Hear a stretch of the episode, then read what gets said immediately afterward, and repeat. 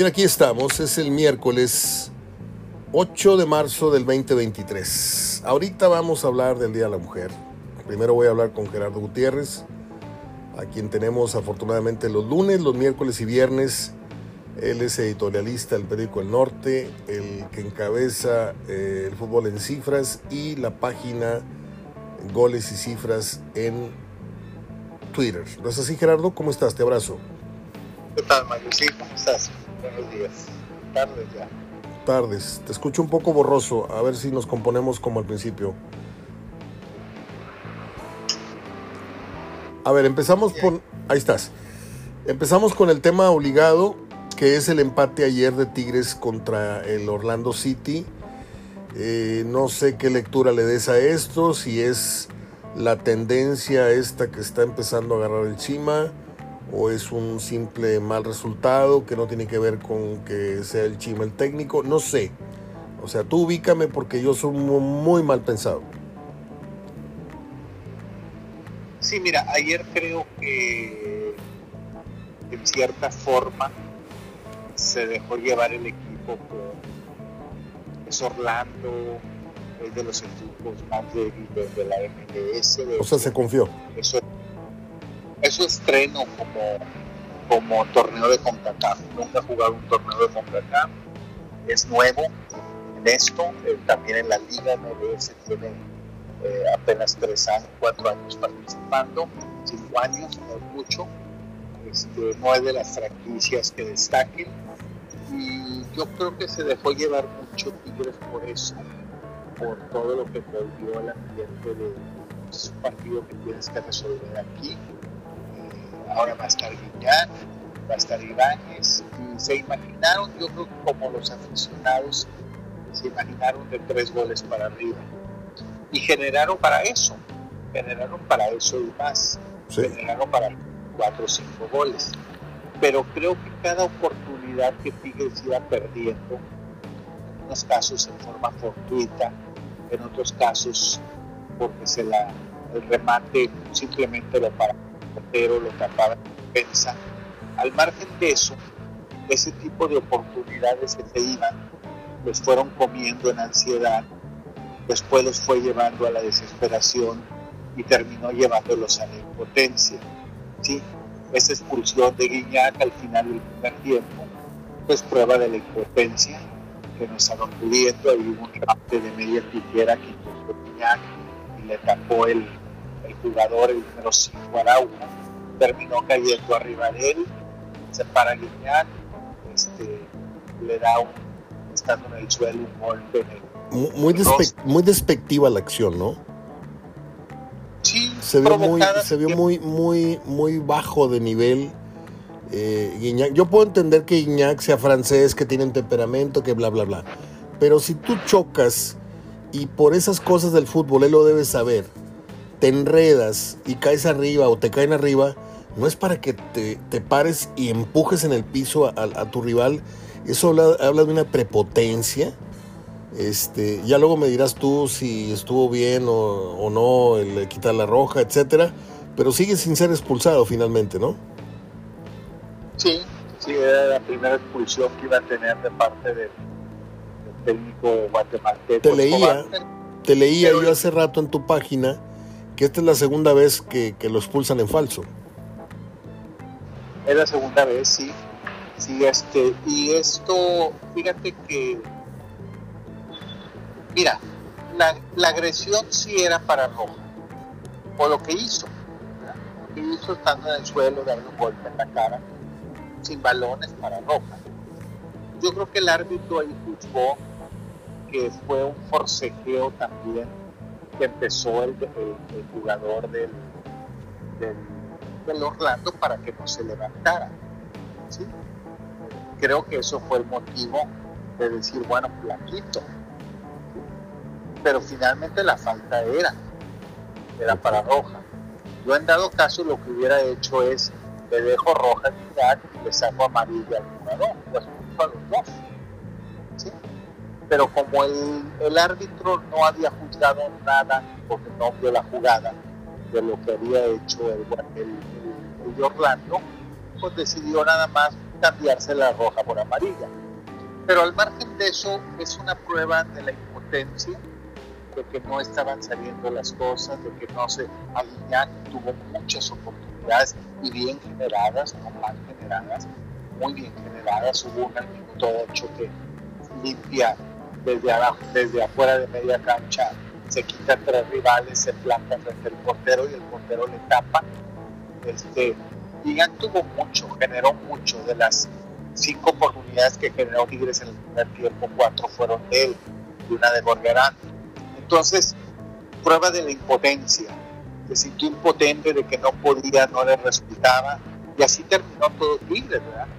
Hubieras visto todos los todo el cuerpo técnico de Tigres se le fue encima al cuarto árbitro cuando levanta el, el cartelón que dice que va a reponer tres minutos al final se le fueron todos encima de un niño, Marcos Ayala, Chima Ruiz, el doctor, eh, reclamándole. Eso es prueba de la impotencia, Marco. Es una impotencia, es una desesperanza decir, es que dame tres minutos más y, hago lo que no hice 90. Este, yo creo que Tigres fue más, eh, eh, generó, creó, hizo todo para golear, para meter cuatro o cinco goles, pero bueno, por X o de circunstancias no se le dieron y, fue cayendo en la desesperación, la impotencia. Ya en los últimos disparos, lo último que creaba del minuto 75 en adelante, ya era, ya era la desesperada, ya no era pensando muy bien la jugada, ya era en la última jugada, le tiro a ver qué sale, remato a ver qué sale. Y pues ese fue el Tigres de ayer. Gerardo, eh, entonces, ¿qué lectura le damos finalmente? Hablas de que era el Orlando, era que... Sí. Entonces, ¿quién cometió el pecado mayor? ¿El Chima o el equipo en sí en general se confió? Y la otra pregunta es, ¿a qué equivale empatar a cero goles en casa con el Orlando? ¿A empatar con el San Luis? ¿A empatar con el Querétaro? O sea, ¿qué nivel de rival enfrentó Tigres como para decepcionar de esa manera? Porque a continuación viene el comentario de los abucheos.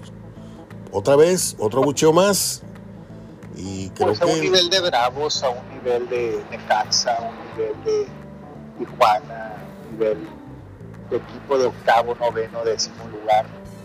Este, pero bueno, el, resultado no lo deja tan mal.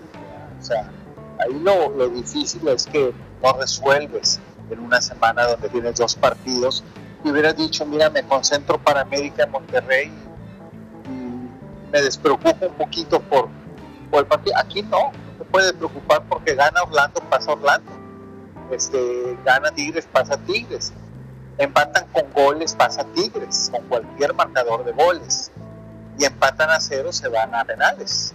¿sí? Es el único resultado que se puede llevar a penales, el del 0-0. 1-1, 2-2, 3-3, le da el pase automático a Tigres. Y ya el triunfo de cada uno el triunfo a, quien gane el partido, los 90 minutos. Pero, pero aquí la cuestión es eh, que, que Tigres hace muy bien las cosas en cuanto a la generación de jugadas, en cuanto a, a, buscar, eh, salió a ganar definitivamente, pero cuando tiene que jugar como conjunto no lo hace. Por ejemplo, esto que hizo con dos tiros a gol no le alcanzaría para ganarle al América ni para empatarle, ni mucho menos al Monterrey. O sea, en eso hay que medir. Es cierto, generó mucho, creó mucho, tiró 22 veces al barco. ¿22? Tiró 22 veces al barco. ¿Y cómo, cómo, cómo entendemos 22 tiros y no anotar ninguno. Es, es, ¿Lo vemos medio, medio lleno o medio vacío el, vaso? Pues mira, en unas el portero estuvo excepcional. Por lo menos en, cinco el portero fue clave. Gallese fue clave en cinco. En, en, otras, fortuito, dos balones al poste. Uno de Gorriarán y otro de Pizarro. Dos balones a la base del poste. Y los demás ya remates un poquito más a la desesperada, un poquito más con falta de tino, ¿sí? Pero al menos Tigres generó de la mitad de esos 22 disparos, 11 fueron causa fortuita o causa, causa el portero causa la defensa. Pero sin embargo no lo ves jugando como conjunto. Es decir, eh, vimos muchas individualidades ayer. Vimos la individualidad de Guiñán, de Ibáñez, de Borrearán, de Quiñones, pero no le vemos un juego de conjunto. Y cuando Chima intenta buscar de diferente manera, porque no se están dando las cosas, en esos cambios que hace, está metiendo a la gente adecuada que tiene, pero esa gente no está respondiendo. Gerardo, este fenómeno, este fenómeno intangible para, para ti, para mí, para la tribuna, que no tiene definición, que no tiene terminología, que no tiene una, una cosa escrita, es algo invisible, es subconsciente, inconscientemente los jugadores se saben sin técnico. No, Mario, pero sí, sí siento yo que sí siento yo que, a, a, él lo van a juzgar o lo están juzgando quienes lo deben juzgar, no el que se toma las cervezas en la y que abuchean todos y abuchean. No, esos no me estoy metiendo con ellos. Yo, yo hablo de que si el plantel, poco a poco, yo siento este, este rompecabezas, lo siento así como cuando pegas cosas con engrudo, que no le pones cola loca o no le pones UHU o no le pones... Lo siento el pegamento medio endeble, que en cualquier momento el equipo termina por no jugar a nada. A las individualidades o a la inspiración y, yo no puedo entender un buen partido tirando 22 veces a gol y no metiendo ni una. O sea, eh, yo le doy mérito, ok, al rival, pero también, ¿qué se trabajó en la semana para fallar tanto? O sea, tú tienes que ensayar la táctica fija, tienes que ensayar el tiro a gol de media distancia, tienes que ensayar el gol a, balón de movimiento, y, dices tú, ok, el, ¿qué fue ayer? El martes le, le vamos a ganar a Orlando porque entrenamos muy bien. Y viene un equipo de medianísimo pelo, por eso te pregunté a qué tipo de rival enfrentó para empatar 0-0 en casa. Yo puedo entender un 0-0 allá, pero aquí estás enfrentando a un décimo lugar de la tabla eh, mexicana o estás enfrentando a un doceavo, catorceavo. Entonces yo siento que poco a poco se le están juntando los recibos y las deudas a pagar del Chima y siento que la afición, sin cerveza o con cerveza, no todos están equivocados. Esa es mi opinión. Pues mira, le ha faltado, a él lo van a juzgar por falta de variantes. De acuerdo. sí se ha visto en partidos que faltan variantes y que las variantes que está utilizando no le están funcionando. La Inés no está funcionando. La Inés entra y se queda con 10. No pasa absolutamente nada con él. Córdoba es muy intermitente. Córdoba, pedacitos de juego te juegan bien, pedacitos de juego te juegan mal, se pierde. Y yo creo que Tigres, este, no sé, pero no te voy a hablar de Chima, te voy a hablar de Copa y te voy a hablar de Miguel Herrera, aunque Miguel Herrera intentó por ahí hacerlo, se le vino al mundo encima. Pero yo creo que este equipo no es para jugar con Carioca y con Pizarro. Es con Carioca o con. Y darle a la, media cancha un poquito más de, variedad, de, cosas diferentes.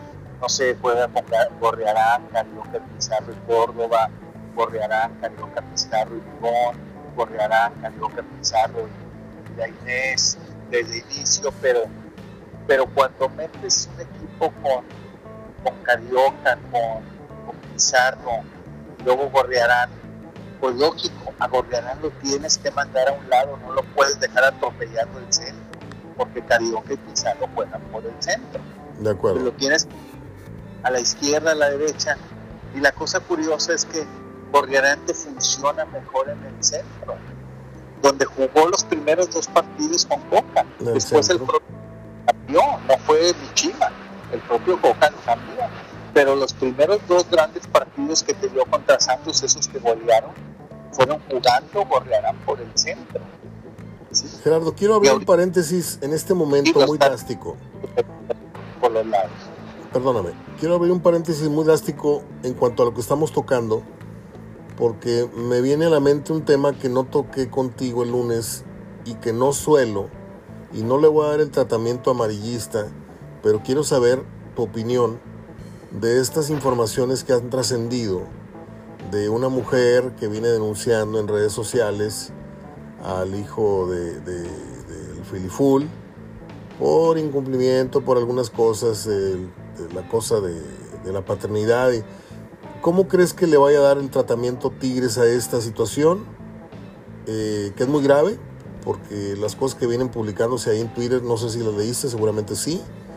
Este, recuerdo el tema de Daniliño, le dieron salida eh, cuando se supo que tuvo un conflicto con una mujer, que la pateó en el vientre, no sé qué, no sé cuánto, no sé qué supiste en esa ocasión, yo tengo información de primerísima mano, este, sé de la, de la mujer con la que dejó dos hijos y a la cual no ayuda, que tiene sus hijos en un colegio en la carretera, este, y la maestra de los niños pues es, es una persona muy cercana a mí, y ahora que leo esta situación, pregunto yo, ¿Tigres lo va a solapar? ¿Tigres lo va a reconvenir? ¿O Tigres lo va a terminar corriendo como corrieron a, a Danieliño? ¿Cuál es tu pronóstico?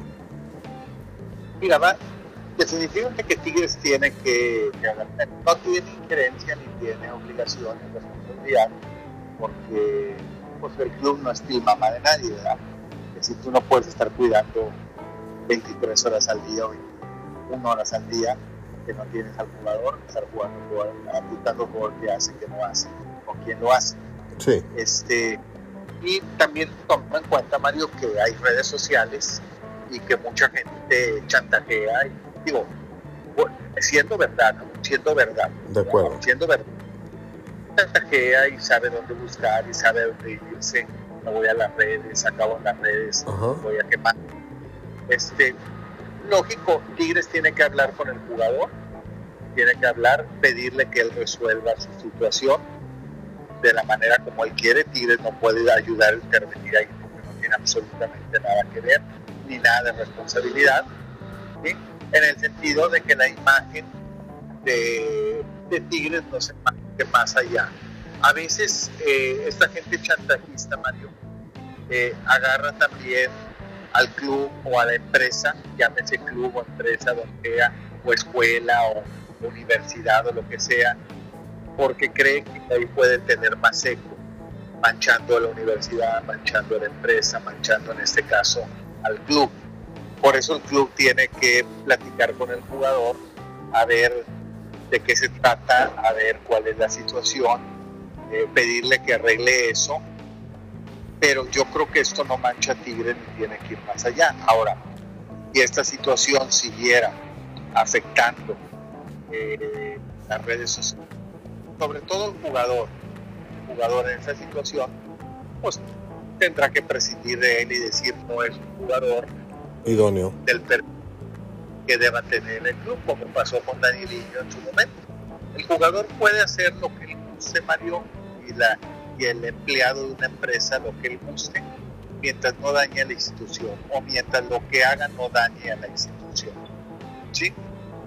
¿Tú te acuerdas? así, pero yo no puedo, Mario, al contratar a alguien, Dale. Eh, ver toda la vida de la persona. Yo tuve un caso así una vez, mi mamá, que, que en paz descanse, estaba sentada cuidándome el negocio en una silla al lado de la caja de cobro y de repente le pasó a, a unos centímetros una piedra de, que vino de la, se asomaron, se asomaron de la plaza, aventaron la piedra y alcanzó a, a quebrar el, el, anuncio donde tienen los, los precios, ¿sí?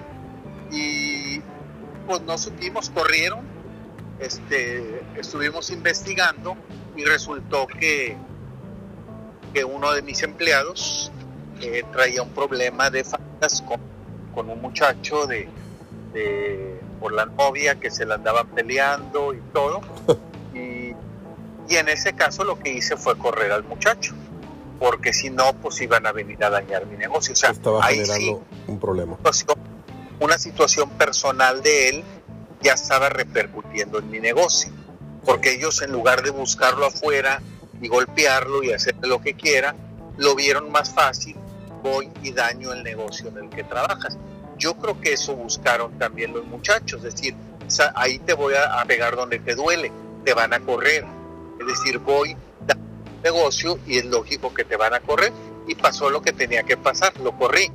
¿verdad? Entonces, aquí en Tigres, eh, mientras no toque al equipo, mientras no toque al equipo, este, ¿te imaginas que la mujer fuera con pancartas y con más mujeres separadas fuera del club, quisiera pegar a cartulinas y, y aventar a huevos y toda la, sinergia deportiva, pues lógico que al muchacho tenlo por seguro que lo van a correr.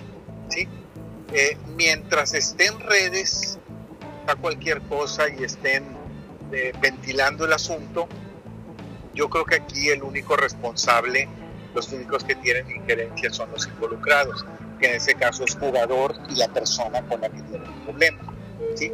Entonces yo creo que Tigres eh, nada más lo más que puede hacer es hablar con él, ver qué está pasando, pedirle que arregle su situación y si su situación va más allá a su rendimiento o algo que escandalice más al club, pues lógico que lo van a correr. Fíjate, eh, yo no suelo tocar estos temas y de hecho lo estamos haciendo con la mayor delicadeza posible, en tanto lo que piense o vaya a, a ejecutar Tigres. Yo no me estoy metiendo en su vida privada, etcétera, allá que le vaya bien si es chantaje o si es verdad, quién sabe. Yo nada más quería saber si Tigres, que está pugnando por una, una imagen cada vez mayor y por más adeptos y por una... Y de repente te sale este tipo de cosas como que te achafan el, el negocio. También supiste esto mismo del Pony Ruiz hace unos meses, que la mujer empezó a decir muchas cosas de un hombre intachable como el Pony y le sacaron los trapitos al sol. Lo que pasa es que el Pony ya está retirado, lo sabemos, pero su honorabilidad y la imagen que dejó en Torreón y en el fútbol mexicano se, la afectaron bastante. ¿eh? En fin, Gerardo, cerramos el tema de Tigres porque dejamos pendiente. Esos casos hay, esos casos hay varios en cada Hay varios. Ah, ya me acordé, ¿qué te iba a decir? ¿Te acuerdas tú de aquel jugador peruano Manuel Dávila? Que trajo Claudio Lostanaro, que lo trajo junto con Rubén Luis Díaz. Bueno, eh, seguramente como, como, como yo, tú habrás coincidido en alguna espera, en algún aeropuerto o en algún vuelo con ciertas personalidades del fútbol. Y a mí un día me tocó hacer espera con Roberto Basagastegui, aquel que fuera preparador físico en Monterrey, de Necaxa y de otros equipos, y no me acuerdo de quién era el técnico, si era Pedro García o no me acuerdo en qué etapa estuvo a Sagasteguy. Y sin ser amigos, pues son dos horas haciendo espera y, vamos, te invito a un café, gracias señor, vamos, no sé qué. Y solito se empezó a abrir. Y me dijo, no, si yo te contara todo lo que... Y, lo que estoy contando no está faltando a ningún tipo de, de ética ni nada, porque ya pasaron muchos años. Y me dice, no, me siento a contar las broncas en las que nos metemos nosotros por andar tapando a los jugadores. Dice que un día le fue a tocar la puerta. Él vivía en Colina San Jerónimo, el jugador en cuestión. Y le fue a tocar la puerta. Y se despertó el moreno así con los pelos largos, todo despeinado. Le dijo, ponte unos pants, una camisa, los tenis y vámonos. Agarra una maleta, agarra las primeras garras y échalas. Pero no preguntes, échalas. Este. Y ya total, en cinco minutos, Basagasti lo agarró, agarró los ganchos, la ropa, la metió en una maleta, lo, boom, vámonos. Y se subieron a un coche y lo fueron a dejar al aeropuerto. Y se fue. Y no volvió más. Y, y le pregunté, ¿y de qué se debió? Dijo, el muchacho este se estaba metiendo con una. con la hija de un prominente empresario que te estaba ligado a la institución.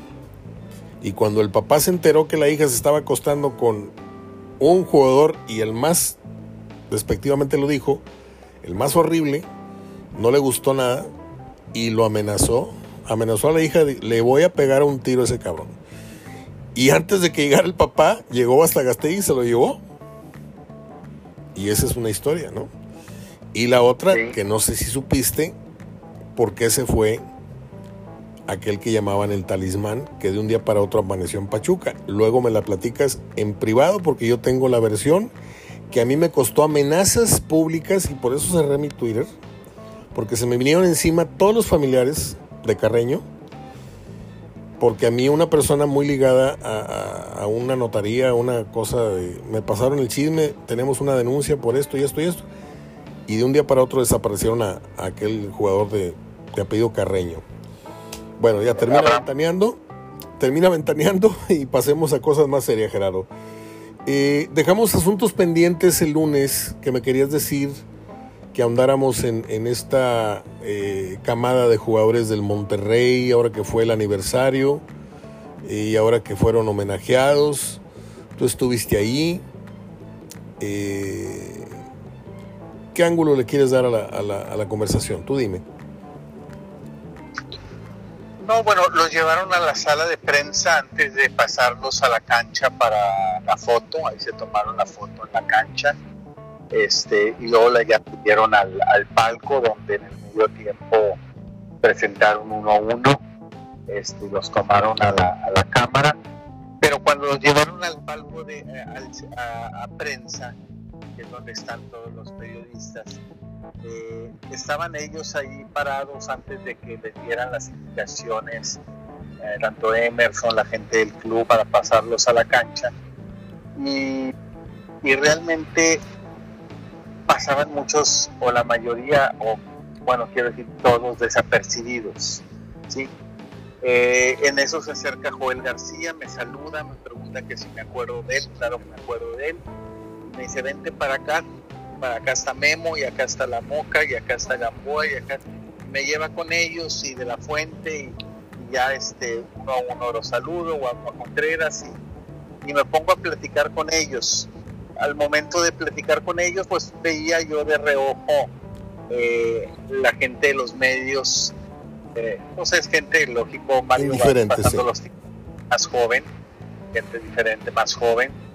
Este, pero yo creo, Mario, que que, por ejemplo, te soy sincero, si tú, si tú en los tiempos de Pepe Sánchez, de Magdalena Ocano, de, de Guarací, de Vida, me hubieras presentado una foto de de la Chuta Medina, de Alfonso, de Arnulfo sí, sí, sí, que los conozco, Mario, Enrique Lenzi, ¿sí? Alonso Urdániga.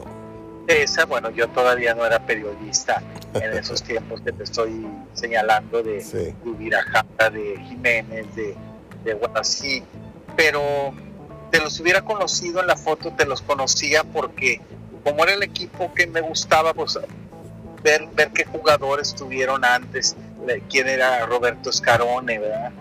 Este, Y así, porque, porque te gusta y creo que cuando eres periodista también, cubres una fuente este, sabes que el Monterrey alguna vez fue campeón, alguna vez fue en el 86, pues lo primero que haces es te vas a las fotos.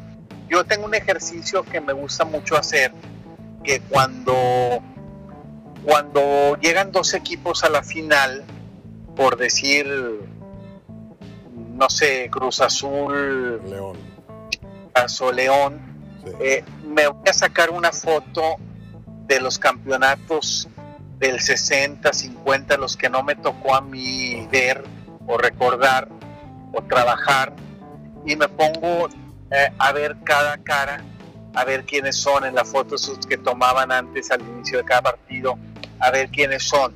Y luego veo las letras abajo que van de izquierda a derecha y tapo las y hasta que no me aprendo todas para saber la cara, quién era el jugador. ¿sí? Es buena. Y eh, me llama la atención que, la prensa que estaba cubriendo, digo, todos jóvenes, todos de 23, 28, 26, 28 años, pues no sabían ni, ni quiénes pues no habían ni nacido, Gerardo.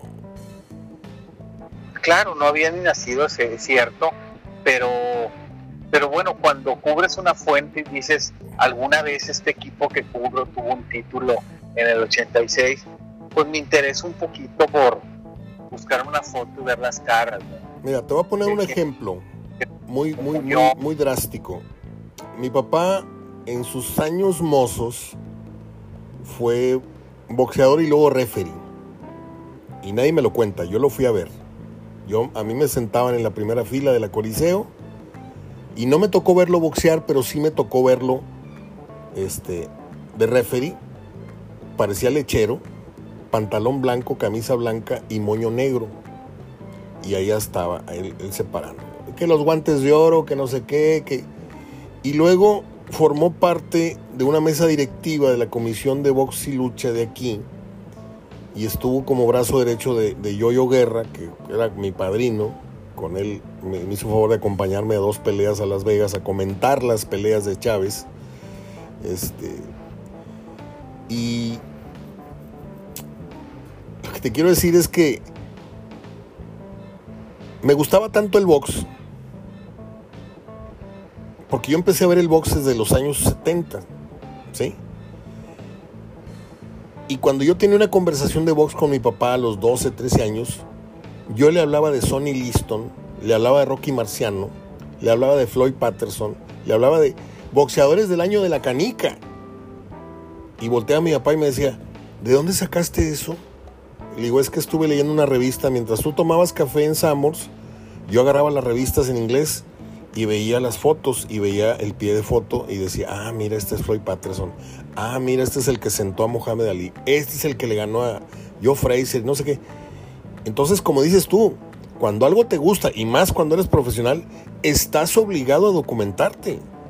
Yo sabía mucho de box desde muy temprano, ¿sí?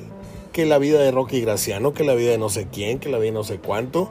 Y luego ya no se diga cuando se vino el auge del boxeo mexicano, que Alfonso Zamora, que Carlos Zárate, que Lupe Pintor, que Rubén Olivares, Ultimiño Ramos, mucho antes, eh, Mantequilla Nápoles. O sea, yo estaba, me sabía esos nombres como tú y yo no sabemos la alineación de, del Cruz Azul de los 70s y de la UDG y de, ¿sí? Eso que dices es muy importante. Hoy los periodistas no tienen el oficio ni tienen la virtud, porque hoy cualquiera agarra un micrófono y te narra un partido sin tener la habilidad, ni la voz, ni el tono para narrar un partido de fútbol. Y el reportero va sin la menor de las intenciones de sobresalir en su trabajo más que para hacer las preguntas de rigor. Yo no quiero hablar mal de gente que conozcas, o compañeros o no compañeros tuyos. Pero yo escucho al muchacho este que está en la transmisión de, de, de, Fox, que, que, yo lo veo por televisión el partido. Y antes el comentarista, un Pepe León, una cosa, este, Rangel, y mira que estoy hablando de multimedia, ¿eh? porque no todo lo que estuvo en multimedia fue malo alguna vez. Esos señores eran escuela. No, ahora, sí, no, las bancas, Bucetich se ve este, el mismo comentario de siempre. Lo hacen todos los comentaristas de cancha. no sé si estás de acuerdo. Sí, sí, definitivamente. Digo, a veces siempre es más eh, falta de preparación ¿verdad? en eso y y sí me llamó mucho la atención eso, que puedes no saberte el nombre de uno o de dos, yo te voy a ser sincero, de estos 11 que fueron, uno lo veía y decía, no, sí sé la cara, sí sé, pero no sé. Y ya, bueno, comentando ahí con Memo y a ver cómo le pregunto, que no se note tanto, oye, pues aquí está Gamboa y como que se me va el nombre de la fuente, ah, de la fuente, Chorro. pero es el único, pero pero yo veía que generalmente lo, en los medios, digo, quienes estaban ahí alrededor no sabían de que, quiénes eran los once, de qué se trataba, cómo se llamaban, entonces sí me llamó mucho la atención eso, pero lo que voy es eso, no estamos criticando, ni, No. ni, ni- pero no se refiere, pues que cada quien se prepare como sea o, o haga lo que quiera. Digo, Pero qué triste, Gerardo, que se fueron muriendo, perdón por la expresión, pero es la verdad. Se fueron muriendo los decanos del periodismo. Se fue el maestro José Achaco, el maestro José Ángel Chávez, este, se, se retiraron de los medios este, Pepe Lizondo, se fue este W Castillo, Antonio, Antonio W. Castillo, aquel, aquel periodista que escribió en El Porvenir, Mario García Murillo, Magamu, se fueron, obviamente estoy hablando de columnistas como Salvador Mesa, este, el otro, o sea, ellos no ejercían el periodismo de cancha, ellos eran columnistas, ¿no? Entonces, esas gentes leían libros, tenían un vocabulario excelso, eran respetados por los futbolistas. Es como el arbitraje hoy día. Hoy ves a muchos jóvenes que el, futbolista ya de entrada no los respeta porque los ve más jóvenes, los ve más. Y antes tú te parabas enfrente de un Mendoza Guillén, te parabas enfrente de un Mario Rubio, te parabas enfrente de. Y le pensabas para darles un pechazo. Y ahorita el periodista también no, no inculca, no infunde, eh, no provoca respeto, porque sabes que no sabe nada, no se preparó. Y si se preparó, es porque son fans de Guiñac, o son fan de Sobis, o soy fan de Silvera, o soy fan de Suazo, pero nada más. No te saben de historia, no te saben quién fue Bacho Salazar, Ricardo Díaz, no te saben quién fue la Cebollita Mendoza, Rogelio Valadez, nada más se saben los nombres de los íconos, pero no, no te saben decir, es como dices tú, les pones una foto del Monterrey, no del triunfante, del Monterrey de las vacas flacas, dices tú, acá, ah, esos güeyes quiénes son, ese quién es, Martín Durón, y este quién otro, ah, no, pues ese es... A mí me ha tocado ponerles cáscaras de plátano a dos o tres colegas, jovencitos, y los mando de regreso. Le digo, ¿sabe qué? aquí le va un álbum de fotos y estudiémelas, porque hay examen el lunes, si usted quiere trabajar aquí conmigo en esta estación. Así las cosas, Gerardo. ¿Y en términos generales, te gustó el homenaje que les hicieron? Sí, sí, fíjate, sí, claro que sí, Mario, pero este comentario que te lo siga de los periodistas es al respecto porque repercute. Eh, lo mismo que pasa, pero que ve de los periodistas, es lógico, como eso no se lleva porque el periodista es el que te conduce a la gente, es el vehículo para llegar a la gente. Por lógico los nombras y la gente, pues no sé, el más ovacionado, un poquito más ovacionado fue el abuelo Cruz, ¿sí? Pero los he escuchado, lo he escuchado en el Mundial, el 86, del abuelo, pero, pero nombraban a De La Fuente y nombraban a Guama Contreras y la gente, pues, pues no pasaba nada, ¿sí? Es decir, eh, no, no, ahí te dabas cuenta que pues, mucha gente, la mayoría que, no estaba, que estaba en el estadio, es gente que no vivió eso, que, no había nacido y no tiene la culpa de eso. Pero simplemente hay gente, hay medios, hay vehículos que te lo pueden llevar a, quién fue ese jugador. Y, a lo que voy es, eh, eh, pues sí, es toda la razón. El, el homenaje se agradece, es bueno, se toma en cuenta, creo que habla muy bien habla de, un buen gesto, eh, el que te lleven al estadio, que te inviten con tu familia, que te pasen al palco, definitivamente que te hagan partícipe. Yo vi a los 11 jugadores, me decían, además de estar agradecidos, nos sentimos muy, muy emocionados, muy halagados de ser tomados en cuenta como parte de, del eslabón, que seguimos siendo Monterrey y que que desde entonces se pusieron a, empezaron a poner los cimientos que a lo mejor muchos años quedaron en obra gris después se volvieron a retomar en el 2000, pero, pero que siguen siendo parte de. Eh, por eso estoy de acuerdo contigo en el sentido de que eso no se menosprecia, se agradece, se aplaude, se reconoce, pero, pero ese tipo de jugadores como Magdaleno Cano, como, como, como Humberto Suazo, como deben quedar eh, como el mismo actor Becerra, porque estaba tratando de recordar que otro jugador fue nada más con una sola camiseta. Este, y creo que después de Magdaleno Cano, claro, con una sola camiseta durando tantos años. Yo te conozco muchos jugadores del Monterrey que nomás han vestido la camiseta del Monterrey y en un año han desaparecido, dejaron de ser futbolistas, por, por malos. Pero gente como Cano de de 10 años, de 8, de 13, de 15. Después de Cano creo que nomás recordé a Corbecerra, ¿sí? de todo el tiempo así con el Monterrey, de no jugar con ningún otro equipo. Es bueno eso. a su carrera con Monterrey. Ese tipo de jugadores eh, tienes que tenérselos a la gente más presente en, en un museo, en, como tú dices, a lo mejor afuera en un busto. Creo que esto que está haciendo Tigres es muy bueno Eh, lo de Monterrey también, digo, lo, el, llevar a sus exjugadores. Pero lo que está haciendo Tigres está quedando más huella el, el famoso anillo de, leyendas, sí. que invitan a un jugador con su familia y en el anillo que está abajo de los palcos de la primera, entre las dos secciones de palcos, están poniendo, ocupando todo un palco, el nombre del jugador en cuestión y lo develan y dejan caer una cortina y ya aparece el nombre de Milok, de Batocleti, el nombre del abuelo Azuara. Entonces eso se me hace muy bien porque tú vas al partido, estás volteando en el estadio y le preguntas a tu papá o a tu abuelo o a alguien quién es Mantegaza, quién es el abuelo, quién y empiezas a recordar las historias. Yo ya lo viví con un muchacho periodista que, que trabajó conmigo, ahorita ya no trabaja conmigo, trabaja en otro, en otro medio, y se sentó conmigo ese día del abuelo Azuara, se sentó conmigo, y cuando nombran al abuelo Azuara y lo pasan al centro, eh, él tiene 24 años, me preguntó, me preguntó este, que si realmente el abuelo Suara había sido tan bueno. Pues no conocía la historia del abuelo Suara. Ya le platiqué toda la historia del abuelo Suara, eh, a partir de cuando se hizo muy bueno y se hizo una leyenda de tigres y títulos de goleo. Y, y estaba muy interesado, muy interesado en todo lo que vivió el abuelo Suara, todo lo que lamentablemente le pasó, pero que fue lo que lo, lo, llevó a, a, destacar y a figurar y a salir adelante.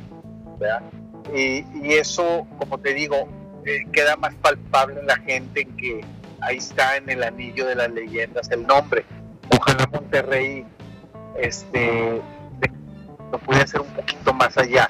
Si ya lo hace y, está teniendo esa, esa costumbre de, de reconocer o de homenajear a, los jugadores de antes, de darles un lugar en el estadio, este, tratarlos ese día como reyes, como pues que, quede un poquito más la huella, que vaya algo el jugador, que vaya a develar algo, que vaya a dejar algo que para la gente de eh, realmente después sepa eh, quién es Magdaleno Cano, quién fue Milton Carlos, quién fue X o Y jugador que, de los que más en ella han figurado.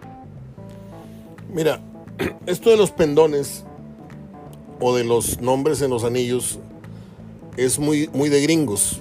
Lo hacen en la NBA, el pendón de Kobe Bryant, ayer el de Paul Gasol al lado del de, Kobe Bryant, un español que ayer fue reconocido en el medio tiempo del partido de los Lakers. En el béisbol también están en la parte de los jardines están los nombres de no sé quién, de Johnny Bench, de no sé cuánto, este Willie Stargell, ¿no? A mí me parece, a mí me parece que estas, estas figuras merecerían en los pasillos del estadio nuevo, el estadio viejo, lo que tú me digas, un muro de cemento y en la parte de arriba un busto con su cara, ¿sí? y una leyenda que diga ahí, Magdaleno Cano, único jugador, y luego caminas 10 pasos y te topas con Guarací Barbosa, el mejor defensa que ha venido a jugar con nuestra camisa. Y luego caminas 10 pasos y vas con la del chupete. Y luego caminas 10 pasos y vas con la del cabrito. Y en el otro estadio, el Che Gómez, Carlos Miló, este, Alejandro Izquierdo, eh, Juan Ugalde, eh, el Tubito Rodríguez, eh, José Luis Puente, eh, y luego ya sigues con Claudio Suárez y sigues con todos los que tú me digas. Pero eso de ponerles un trapito y ponerles un letrero en el anillo se me hace muy rústico, porque es una decoración. Voy a también a mí me gustaría, te voy a dar una experiencia en Chivas. Dale. A mí me gustaría que los jugadores también se prestaran, Mario, y también hicieran de su parte. Te voy a decir en qué sentido. A ver. Yo, yo fui al museo de Chivas. Chivas sí tiene museo en, un sótano del estadio de nuevo, ¿verdad? Pues, de su estadio. Está muy bonito. Y, y, un día me llevaron al museo y me sentí muy decepcionado, ¿sí? Porque pagué, sí pagué mi cuota de, de 25 pesos y no son por los 25 pesos, Mario. No, no, no. no. Sentí, sentí que no vi nada. Entonces, ya cuando sale una persona que ha estado ligado a Chivas, que le gusta Chivas, sí, porque yo Chivas estoy ligado desde el 70, 71 que trabajaba mi papá dos meses al año allá y nos llevaba y, veíamos dos meses nos quedábamos con él y veíamos todos los juegos. ¿sí? Entonces a, mí yo digo que después de Monterrey es Chivas.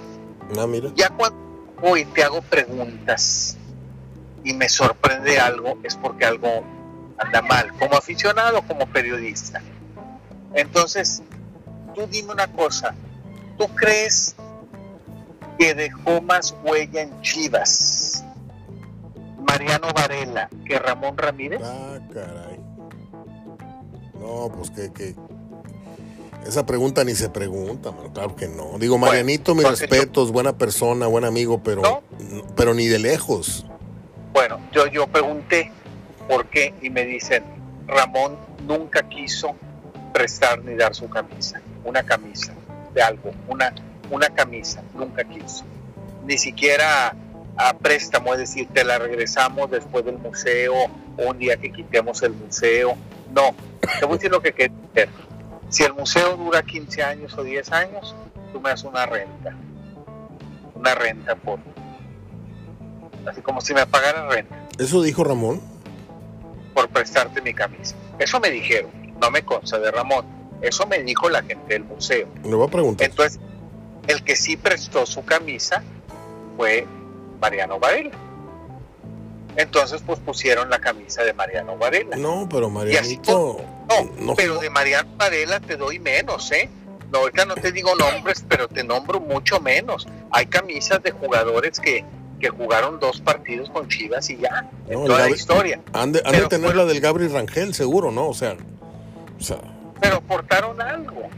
Entonces, lógico, llegas a un museo, eres gente nueva y el jugador no se quiere prestar. Entonces, a mí me mira, yo he sabido de muchos, qué bueno que fue, qué bueno y es aplaudible, pero yo he sabido y también de muy buena fuente, Mario, muy buena fuente, esta conexión familiar, te puedo decir, de, no conexión familiar mío, de, los jugadores, eh, que ha rechazado muchas invitaciones, muchos homenajes, muchos reconocimientos Bahía eh, por cuestión económica.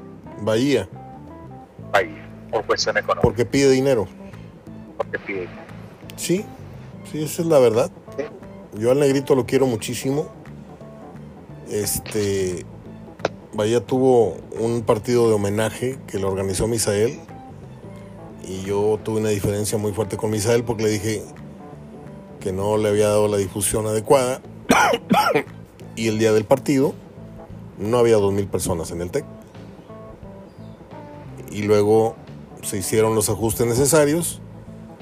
Y, perdón, pero voy a hablar en plural, llenamos el tecnológico en el segundo y en el tercer partido de leyendas, porque ya se hizo otra estrategia de mercado.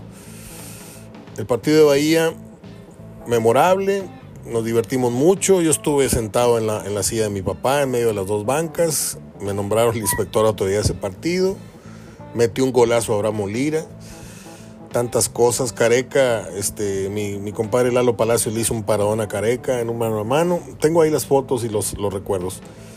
Pero desgraciadamente pues no juntaron ni para la renta, digo, Monterrey creo que ese día ni le cobró a, pero el dinero que se iba a recaudar era para Bahía. Y Bahía se quedó con mucho sentimiento porque no le hicieron un homenaje como él, él hubiera deseado. Y bueno, pues eh, si Bahía... Pero, dime. jugador aportara, dijera, tengo una playera que guardé en un clásico, ¿cómo no? No te la voy a regalar a ti museo te la doy y en algún tiempo sigue Pero siendo es absurdo, Gerardo, es absurdo, te voy a interrumpir porque es muy absurdo. Tú, Chivas, le estás pidiendo a Ramón Ramírez la camisa de juego, pues tú mándala a hacer. ¿Quién se va a enterar de que no es la original? Te pregunto. siempre. No, no, no, nadie, como muchos museos, pero, pero este. Pero sí es. Hubieras deseado que colaboraran, estoy de acuerdo. Pero tan sencillo como es, pues no, no me la prestas Mira, yo llegué a tener seis camisas de Chivas aquí. La de Javier Aguirre, la de Misael, la de Coyote, la de Camilo Romero y la de no me acuerdo quién más. Tenía, y le regalé cuatro. Porque dije, son muchas camisas.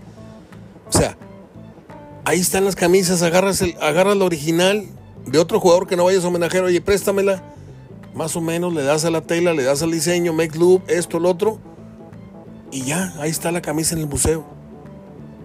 Te guste o no, Ramón, ahí está tu camisa. ¿Sí? Y no es la tuya, pero ahí está puesta ya. Y te jodes. Eso hubiera hecho yo para decirle a Ramoncito cómo masca la iguana. ¿Sí? Ahora, el que tiene mucha amistad con él es Marco Antonio de Azábalo. Son Nayaritas los dos. Juegan cascaritas muy seguido. Y me dice, cuando quieras te pongo a Ramón en el teléfono. No lo he querido molestar. ¿Sí? Pero le voy a preguntar si puedo o si no que le pregunte a ver esa versión a ver si te la dieron correcto o no. Yo no dudo de ti. A lo mejor la fuente. Pero se me hace muy raro que Ramón no haya querido prestar su camisa, digo. Y se me hace más, más error todavía que a Marianito, que no creo que se haya tirado ni tres maromas en, Chivas. ¿Tú le cuentas 100 partidos a Mariano Varela en Chivas? Yo no. No, no, no, por eso te digo, no he reconocido, pero pues, ahí estaban los tachones del todo viejo, sí, la playera y toda amarillenta. Pero, pero pues es lo que, pues es también para formar un museo lo que se requiere piezas. Oye, termino con este tema porque quiero que hablemos del Día de la Mujer. ¿Has ido al Museo del Fútbol del Pachuca? No, no, nunca he ido. Híjole, no. Te invito yo te pago la entrada. Nada más pagamos los aviones, dormimos una noche en México, vamos a ver fútbol y nos vamos a Pachuca y quiero ver tu cara, porque te conozco, eres mi amigo, te conozco hace mucho tiempo, Gerardo. Quiero ver tu cara al momento que nos paremos afuera del museo y cuando entremos al museo. Para que veas la porquería de museo que hicieron y lo andan presumiendo en el mundo y parándose el cuello cuando es un huevito de museo, vas caminando por unas escaleras este, en espiral y hay unas, ¿cómo se le llaman a estos cuadros de madera que los pegas con resistor la foto? No me acuerdo cómo tienen un nombre. Este, yo, yo me tomé unas fotos ahí al lado de la foto de Don Nacho Treyes y al lado de la foto de no sé quién. Te lo juro que parece que estás entrando a un salón de tecnológicas de secundaria así con los marcos pintados, así los brochazos. Ahí hay otra área muy, muy avanzada, los audios de los grandes locutores, este, el área de los grandes árbitros. Tiene sus, sus, cositas de primer mundo, pero tiene otras, realmente dije yo, por eso cuando entré y salí casi lloro, dijo, yo dije, ¿por qué Monterrey y Tigres no se dieron la mano y hicieron el museo que yo les dije aquí en Monterrey? Si había dinero, si yo tenía ya la, voluntad de muchos. Tenía yo 100, 150 camisetas o 100 camisetas, ¿sí? Más otros jugadores que ya había yo apalabrado, ¿sí? Oye, Caviño, sí, claro, yo la tengo, tengo varias, no sé qué. Y la de Hermosillo, tengo cuatro de Hermosillo, tengo siete de Marteloto, tengo... Misael nos dio, ah, tengo la de Veiga, tengo la de Suazo, tengo la... Y no quisieron hacer el museo. Y luego lo hace Pachuca, y, como no son el equipo de México, de alguna manera ellos se quieren colgar la medalla que son el equipo más representativo y dicen vamos a hacer un museo y vamos a hacer un ruido a nivel mundial y se joden los demás.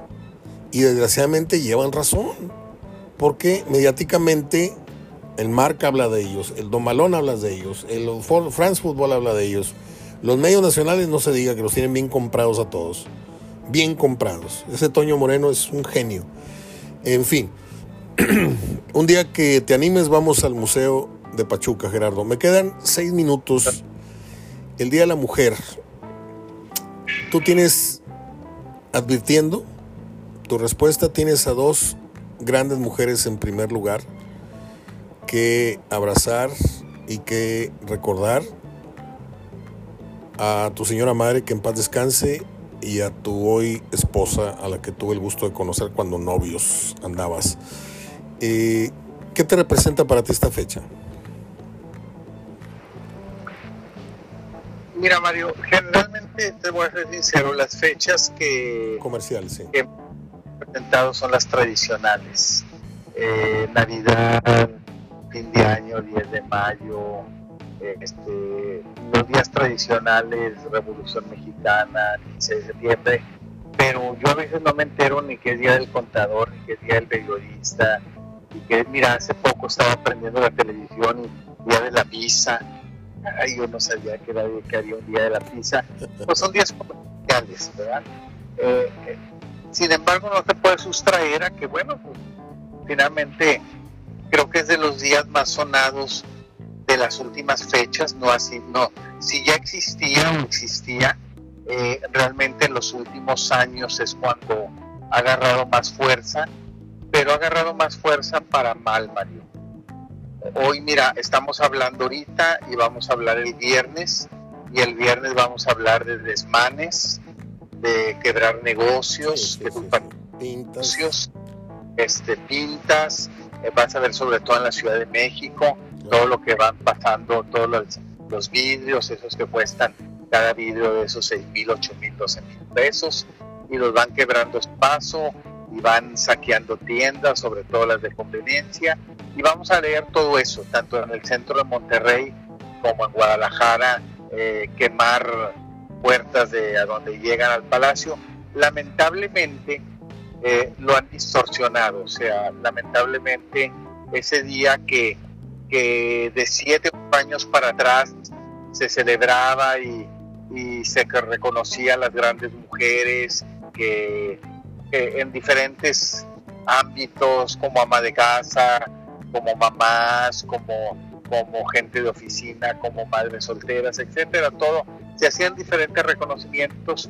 Hoy un grupito, porque hay que llamarlo así, un grupito en cada ciudad, en cada lugar del país, eh, se encargan de darle al traste el día, de opacar el día.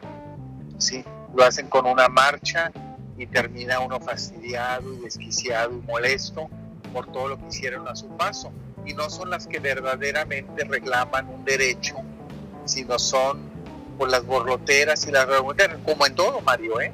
como en todo, este, tú ves eh, tanto los maestros y no son los mejores maestros, son los que tienen dos plazas y ni siquiera ejercen como maestros, buscan otros, derechos, como en todo, Mario, como en todos los órdenes, en todo el tipo de, marchas o reconocimientos.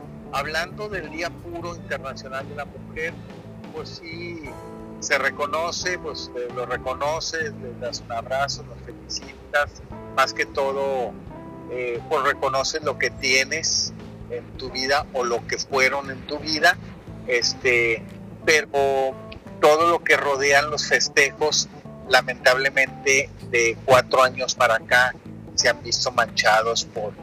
por casualmente. casualmente de cuatro años para acá. Bueno, Gerardo, este, pues un gran recuerdo para tu señora madre, un abrazo para tu, tu mujer y pues qué buena, qué buena plática. Yo ahorita terminando contigo, este, voy a terminar este archivo y voy a abrir otro para hablar de las efemérides y para hablar de las mujeres. Y dicho en el mejor de los términos, de las mujeres de mi vida, que son mi madre, que es mi hija, que, y otras personalidades que voy a, voy a citar. Te mando un abrazo, Gerardo. ¿Algo con lo que quieras terminar? Tengo minuto y medio. No sé si algo se me quedó en el tintero contigo. Sí, no, pues esperar ya el, viernes estaremos hablando de ya lo que es la jornada, que vienen buenos partidos para los dos equipos, una buena prueba. Eh, América para Tigres, Monterrey para Puca, desde ahorita digo que no ganan, no por la dificultad de la cancha del partido, no, no, por estadística, así como te dije de aquel lunes, generalmente cuando juegas un partido antes de un clásico, ya no metes tanto la pierna, te cuidas mucho, antes de hacer nada te viene a la mente lo que viene, el partido que no te quieres perder y suerte, suele haber cierta relajación o cierta administración para estar en ese gran partido. Entonces generalmente los partidos previos a un clásico difícilmente lo ganan los equipos locales. Qué buen dato, ¿eh? Te mando un fuerte abrazo, Gerardo. Gracias por tu tiempo y gracias por todo lo que nos aportas y nos enseñas desde tu óptica y desde tu experiencia. Un abrazo. Gracias, Mario. Platicamos Dios mediante el viernes. Gracias, muy amable. Gerardo Gutiérrez, hablando de fútbol el día de hoy. Me quedan 25 segundos para dar las gracias a Eres Fan de, de Gerardo Sanías Pola, a Pedro Paellas, al chef Hugo Valens y su negocio Catering Vallalto, Vallalto Catering, a Luis Carlos Loa, Instalaciones Loa y a mi sobrina su negocio EP PC Store.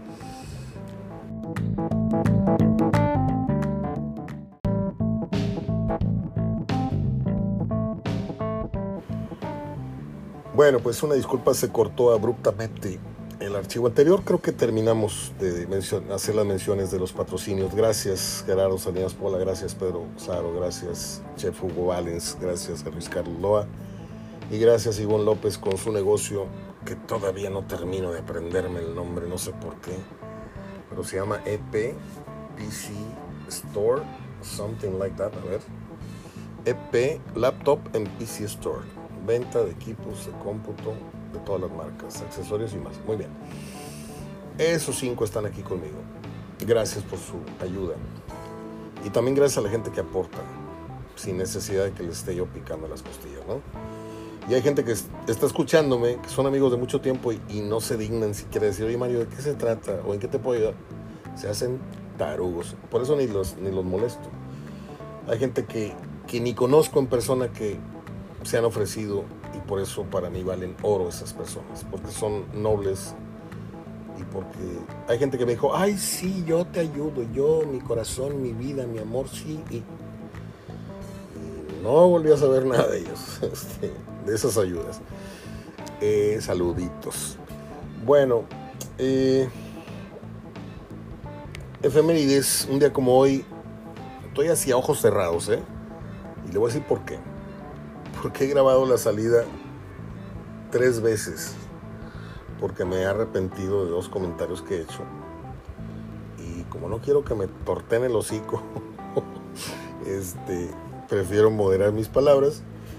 Digo, cachetadones femeninos, no, no quiero que me los dé nadie, ni a distancia ni aquí en Monterrey. Entonces, para no meterme en problemas, mejor omito. Y me voy con las efemérides y ahorita les doy su mensaje a las mujeres que quiero tanto. En 1932 nació la actriz mexicana Silvia Derbez, participa en la película Salón México, muere el 6 de abril de 2002. Silvia Derbez, mamá de Eugenio Derbez, eso no es lo más importante. Derbez fue una gran, gran actriz, muy bella. No fue la más bellas en el cine mexicano, pero tenía un, un, aspecto, muy agradable como mujer. Era buena para el chachachá y el mambo. Hay una película con resortes en donde sale haciéndola ella de, su pareja de baile. Jamás la volví a ver. La vi en el canal 3 un día en la tarde cuando pasaban las películas de Manonich y Linsky. ¿Se acuerdan ustedes? Eran mis cómicos favoritos, eh, Polina y Manonich y Linsky. Este. Pasaban películas de Tintán, de resortes, de clavillazo. Nunca me hagan. Y me acuerdo muy bien de la señora Derbez moviendo el botecito así muy rico, bailando con resortes. No me acuerdo cómo se llama la película. Y en el 38 nació el director estadounidense Louis Teague o Louis Teague. No sé cómo se llama, no sé cómo se diga, pero se escribe T E A G U E. Teague. Ándale. Él dirigió la memorable película Cuyo, la del perro, no la vi. En 1942 nació la actriz mexicana Tere Velázquez. Madre mía, qué mujer tan más sexy. Hermana de Lorena Velázquez. Murió muy joven. Murió, bueno, murió en el 98, el 7 de enero del 98. Una de mis de mis actrices favoritas cuando era chavo, ¿no? En el 59 nació el actor estadounidense Aiden Quinn, o Aidan Quinn, como usted quiera llamarlo. Como, usted, como, como usted dijera, como que dijera o dijese, dijeran los luthiers. Y este hombre, Aiden Quinn, salió en esta película Palomera, llamada Leyendas de Pasión. Es del cine palomero de las mejorcitas que le he visto yo a Brad Pitt. Porque en otras se dedica a ser guapo, Se dedica a hacerle gestos a la cámara, a enseñar los, cuadritos, su espectacular cabello, su corte de barba que le hace fabuloso.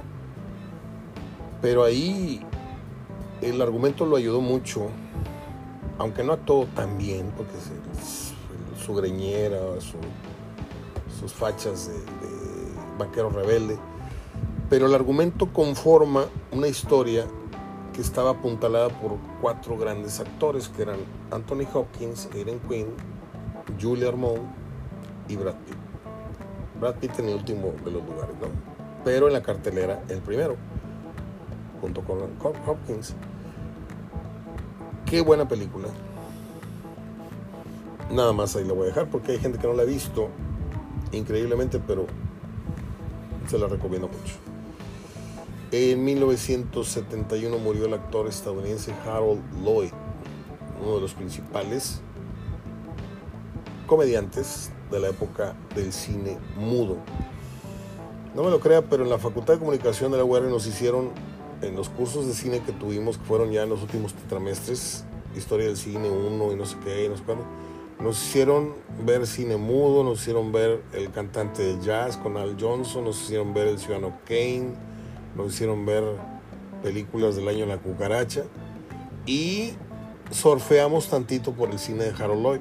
No vimos como, como a Chaplin, sí lo, lo descuartizamos con tiempos modernos, con el dictador, con no sé qué. Este, a Harold Lloyd sí vimos y sí era muy buen cómico también. No todo, no todo en esta vida es Cantinflas, también había Tintán. En Estados Unidos no todo era Chaplin, también había Harold Lloyd, Etc. En 2015 muere el productor y guionista, además director artístico Sam Simon. Se escribe, bueno, yo pensé que se decía Simon, pero aquí dice Sam y luego dice Simón con acento en la voz. Debo decir Sam Simon. Co-creador de Los Simpson. Mero mero era Matt Groening lo mencionamos hace unos días, que en su cumpleaños dijimos algunos datos curiosos, que la oreja conformaba la G de Groening y la M, que son los cabellos arribita de la oreja, era la M de, Matt. Eso lo, leí en un libro que tengo de curiosidades de, de Los Simpson. ¿Sabe quién cumplirá años hoy? Este encantador personaje de la isla de Gilligan, Alan Hale Jr., el capitán, el que traía los puros coscorrones a Gilligan. Ese hombre murió ya hace tiempo y hoy lo recuerdo. En esta sección que me gusta tanto, bueno, pues yo no sé si tengan ustedes capital o, ganas, pero si pueden un pastelito o lleguen con una bolsa de pan prepárense un chocolatito, un café en la tarde. Y si pueden y si quieren, sálganse a, un restaurante. En Bis valen. ¿Cómo era? Mi Leo era. ¿Qué? Las enchiladas. Yo el otro día me comí unas enmoladas y unas enchiladas suizas. 99 pesos con todo el café. Entonces, si no celebran a su, a su mujer o a su mujer favorita en la vida, de planos porque andan bien quebrados. Un fuerte abrazo. A las mujeres se les debe de venerar y de festejar, aunque suene muy hueca la frase, pero es la verdad. A la mamá y a las mujeres todos los días se les debe de venerar, porque sin la mujer no seríamos nada. Aunque hay algunos que ya inventaron cosas, pero yo soy team, me gustan las mujeres. ¿eh? Mi respeto es para los que corren para tercera, pero yo sigo pensando que este mundo sin mujeres sería pues, un desastre. Un abrazo a las personas que saben que están aquí en mi corazón y a otras que ya están de salida. Lamentablemente. No se crean, estoy jugando. Un fuerte abrazo, ya serios. se nota que es miércoles, ¿no? es que a mí el martes me deja absorto, me deja porque es un día tan, tan complicado para mí. Cada vez que amanece el martes digo yo, ay, tengo que hacer un programa de radio el día que no hay nada de información. El día que no tengo a Gerardo, el día que no tengo a Dirame, el día que no tengo a Díaz Y pues el toro me lo tengo que echar yo solo. Está bien, toda la vida lo hice, pero pierdes callo. De repente pierdes callo de hablar y de y tengo que recurrir a anécdotas y tengo que recurrir a, ciertas cosas. Ya es miércoles, ya platicamos con Gerardo, ya hablamos de efemérides, ya hablamos de la mujer, de, todas esas mujeres que nos han dejado marcados. Y no estoy hablando de las uñas en la espalda, estoy hablando de marcados por cosas tan bonitas que nos enseñaron. La lealtad, la sinceridad. Uy, si yo le contara. Este. No, ya fuera de sarcasmos, eh, a todas ellas un, abrazo y gracias por atropellarme y tropezarse eh, conmigo en, esta en esta en esta pantomima, en, esta apuesta teatral llamada vida. Eh, hablamos el día mañana, mañana jueves. Entre tanto, se quedan con Dios. Abrazo de hasta mañana.